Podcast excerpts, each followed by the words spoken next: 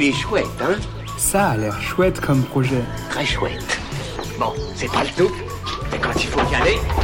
Ce que je trouve vraiment chouette, c'est la technologie. Ce que je trouve largement plus chouette, c'est quand elle se rend utile pour améliorer la vie des personnes malades. Aujourd'hui, je vous présente BitMove, une application mobile créée pour améliorer le quotidien des personnes atteintes de la maladie de Parkinson en encourageant une activité physique adaptée et divertissante grâce à la musique.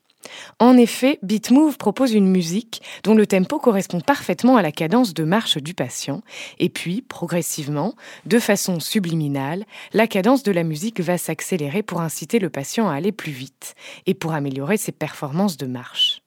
Pour soutenir ce super projet et en savoir plus, rendez-vous sur la campagne Ulule BitMove avant le 27 mai. Il est chouette, hein? Il est très chouette ce projet, oui.